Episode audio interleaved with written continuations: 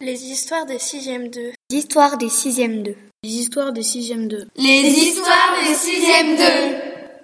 Homme à gros boutons.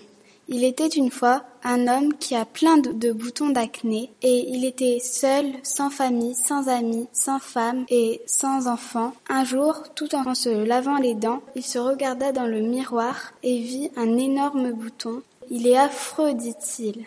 Dès qu'il a vu cet énorme bouton, il s'est tout de suite dit qu'il devait l'enlever et comme ça il pourrait plus vite se trouver une petite amie.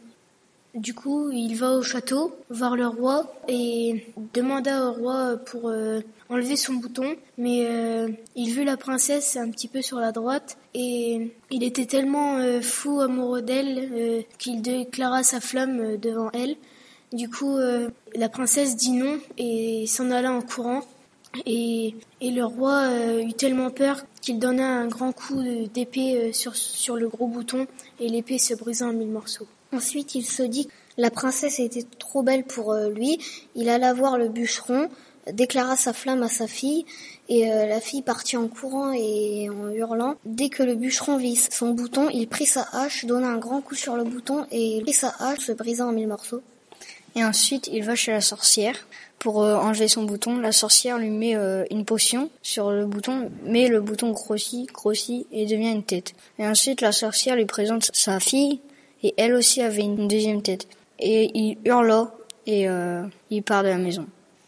Il va au médecin le plus proche et le médecin dit il faut un, ingrédient, une fleur qui se trouve dans la forêt. Et il avait une fille qui demanda à aider l'homme avec euh, la grosse tête. Ils, ils vont dans la forêt, ils trouvent la fleur, ils vont voir le médecin.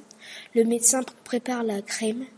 La crème, euh, bah, ils mettent euh, la crème sur la tête.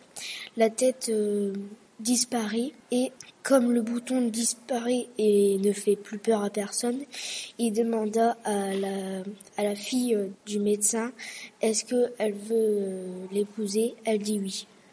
Quelques semaines plus tard, il se maria et le, le bûcheron, sa fille, le médecin, la sorcière, sa fille, le roi et la princesse assistent à son mariage. Ils vivent dans une petite maison et eut beaucoup de petits boutons. Cette histoire a été imaginée et racontée par Kylian, Johan, Léna, Pierre, Chérine, Samuel et Maxime.